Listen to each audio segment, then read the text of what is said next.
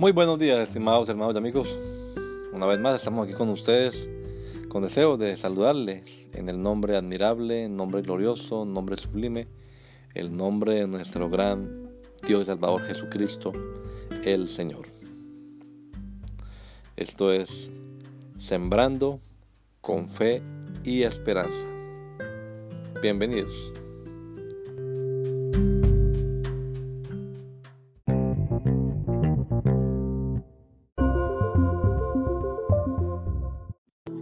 Buenos días, el Señor Jesucristo les bendiga a todos hermanos. Les habla el pastor Johnny Sandoval del lugar del Páramo, Santander, Colombia. Bueno, es una bendición para mí, una vez más, eh, enseñar la palabra de Dios por este medio. La historia de hoy es la del rey Manasés. Esa historia la encontramos en el segundo libro de Crónicas, capítulo 33, verso 1. Dice la Biblia que de 12 años era Manasés cuando comenzó a reinar y 55 años reinó en Jerusalén. Pero hizo lo malo ante los ojos de Jehová, conforme a las abominaciones de las naciones que Jehová había echado de delante de los hijos de Israel. Manasés fue el hijo del rey Ezequías. Ezequías, su padre, fue uno de los mejores reyes de Judá y desafortunadamente Manasés uno de los peores. Hoy miraremos unos puntos importantes. Dice la Biblia que Manasés fue un rey apóstata. Manasés fue hijo del mejor rey de Israel, pero él fue el peor. Evidentemente que no tuvo en aprecio la vida ejemplar de su padre ni sus enseñanzas. Esto nos enseña que seguir el camino del bien o del mal es una decisión personal, que se hace a pesar del buen o mal ambiente en que uno se haya criado. Tanto la Biblia como la historia hablan de hogares excelentes donde hubo hijos muy rebeldes y también donde hubo hogares difíciles y hijos muy excelentes. Los hijos del sacerdote Elí, ejemplo, en primer libro de Samuel, capítulo 2, verso 12 hasta el 17. ¿Qué dice la Biblia? La Biblia dice que eran hijos impíos, que no tenían conocimiento de Jehová, quitaban del pueblo la carne de los sacrificios, menospreciaban las ofrendas de Jehová todo esto a pesar de que su padre era el líder espiritual de toda la nación. También nos habla de los hijos del sacerdote Samuel, el profeta Samuel. Eran hombres llenos de iniquidad, blasfemaron contra Dios. La Biblia nos habla de Absalón, que se rebeló contra su padre, trató de matar a su propio padre y avergonzó a su padre tomando sus concubinas. Esto a pesar de que su padre era el rey de Israel. Los hechos de Manasés, dice la Biblia, que reedificó los lugares altos que su padre había derribado. Estos lugares altos eran sitios de culto pagano. Qué triste es cuando los hijos destruyen las buenas cosas que edificaron sus padres y cuando edifican las cosas malas que ellos derribaron levantó altares a los Baales. Nos dice en el verso 3. Baal era un ídolo de los fenicios. Según algunos, Baal era el representante del sol. También se le ofrecían sacrificios humanos. E hizo imágenes de acera. El nombre acera significa la diosa del mar.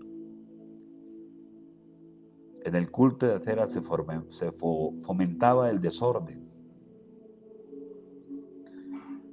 al extremo de que sus templos eran sitios de vicio, localizados, y ahí la gente acudía para pecar. También dice la Biblia que este hombre adoró a todo el ejército de los cielos y le rindió culto. Este ejército es una referencia al sol, la luna, las estrellas y todas las cosas que él podía observar. Edificó altares en la casa de Jehová, esto es dentro del templo. Asimismo edificó altares en, a todo el ejército de los cielos en los atrios de la casa de Jehová. Esto es, edificó altares no solamente dentro del templo, sino también fuera. Estos altares eran para rendirle culto a los astros. En el verso 6 encontramos que pasó a sus hijos por el fuego. Esta era una práctica entre los amonitas y moabitas, la práctica pagana. Según Levíticos 18, verso 21, este tipo de sacrificios era ofrecido al dios Moloch. Tanto en Levítico 18:21 como en Deuteronomio 18:10 se prohibía tal crueldad. En las siguientes citas se habla de esta práctica cruel y cómo Dios se indignó con su pueblo por causa de ella. Segundo libro de Reyes 3:27. Jeremías 19:4 y Ezequiel 16:20 nos habla de ello. Nos enseña la palabra de Dios que este hombre observaba los tiempos. Esto es, practicaba augurios, observando las nubes, miraba en agüeros, esto es, encantamientos. Era dado a las adivinaciones, esto es brujería. Consultaba los adivinos y encantadores. Quiere decir que este hombre se excedió en hacer lo malo ante los ojos de Dios, al punto que provocó su ira, lo dice en el verso 6. La idea de estas palabras es que no hubo límites para sus maldades. Otros reyes hicieron lo malo ante Dios, pero Manasés superó a todos puso una imagen fundida en el templo. Verso 7. La palabra imagen se puede referir a ídolo. Esta imagen era de acera y como ya hemos visto era la diosa del mar. Hizo que el pueblo se extraviase de Dios en el verso 9. No solamente se extravió, sino que juntamente con él hizo que la nación se extraviara. Por regla general, es el caso siempre cuando alguien se extravía de Dios, arrastra consigo a muchos tras de él. Manasés rechazó la amonestación de Dios. En el segundo libro de Cónicas, capítulo 33, verso 10 dice, y habló Jehová a Manasés y a su pueblo, mas ellos no escucharon. Mas ellos no escucharon. Según Pablo, la benignidad con la cual Dios amonesta al pecador es para que se arrepienta. O menosprecia las riquezas de su benignidad, paciencia y longanimidad, ignorando que su benignidad te guía al arrepentimiento. Romanos 2.4. Por lo tanto, cuando la persona menosprecia las advertencias de Dios, se acarrea juicio pero por tu dureza y por tu corazón no arrepentido. Atesoras para ti mismo ira para el día de la ira y de la revelación del justo juicio de Dios, el cual pagará a cada uno conforme a sus obras. Romanos 2, 5, 6. Manasés es llevado cautivo. La Biblia es muy enfática en decir que por los pecados que cometió, Dios trajo contra él al ejército de Asiria. Los asirios los aprisionaron con grillos y atado con cadenas los llevaron a Babilonia. No solamente perdió el reino con toda su gloria, sino que además fue reducido a un simple prisionero. Hubiera sido menos dura su caída si únicamente hubiese perdido el reino y retenido su libertad pero además de perder el reino, perdió su libertad. Nunca la persona tiene una idea de lo mucho que perderá cuando se aparta de Dios. Sansón nunca pensó que perdería su libertad, su vista, su vida, cuando se aventuró en el mal.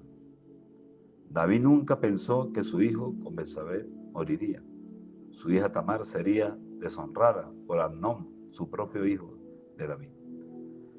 Su hijo Salón quitaría la vida a su propio hermano. Tantas cosas. Por eso el profeta Jeremías dijo, tu maldad te castigará y tu rebeldía te condenará. Sabe pues y ve cuán malo y amargo es haber dejado a Jehová tu Dios y faltar mi temor en ti.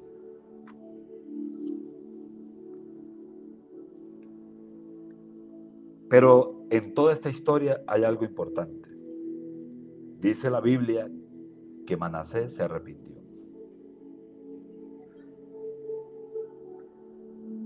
Algo importante de ver aquí. La actitud que él tomó, cuidado.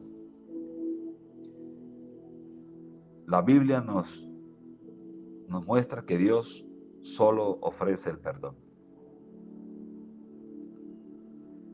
De hecho, a sus no merecía restauración. Todo indicaba que moriría en el cautiverio por causa de sus pecados. Sin embargo, por haberse arrepentido sinceramente, Dios oyó su oración y le restauró. Verso 13. Aquí se cumplió una promesa que Moisés había dado al pueblo sobre la misericordia y fidelidad de Dios. Mas si de allí buscares a Jehová, tu Dios, lo hallarás si lo buscares de todo tu corazón y de toda tu alma cuando estuvieres en angustia y te alcanzaren todas estas cosas, si en los postreros días te volvieres a Jehová tu Dios y oyeres su voz, porque Dios misericordioso es Jehová tu Dios. No te dejará ni te destruirá, ni se olvidará del pacto que juró a sus padres. Dios es un Dios lleno de amor y lleno de misericordia. Guardemos siempre su palabra. Los hijos deben seguir edificando las, las cosas buenas que hicieron sus padres, no destruirlas nunca, porque eso no le agradará a nuestro Dios. Que pasen un buen día, el Señor les bendiga a todos ustedes.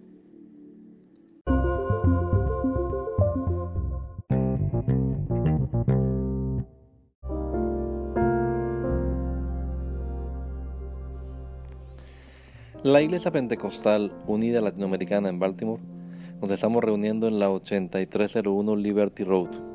8301 Liberty Road, Windsor Mill, Maryland 21244. Y nuestras reuniones son los días domingo a las 8 de la mañana. Domingo 8 de la mañana tenemos el servicio de adoración, alabanza y enseñanza de la palabra de Dios. Venga juntamente con su familia y allegados serán todos bienvenidos a nuestra reunión dominical. Recuerde, Jesucristo es el verdadero Dios y la vida eterna. Primera de Juan 5:20. Y si otros días madrugamos a buscar la comida que perece, ¿por qué no hacerlo el día domingo para buscar la comida que a vida eterna permanece? Le esperamos.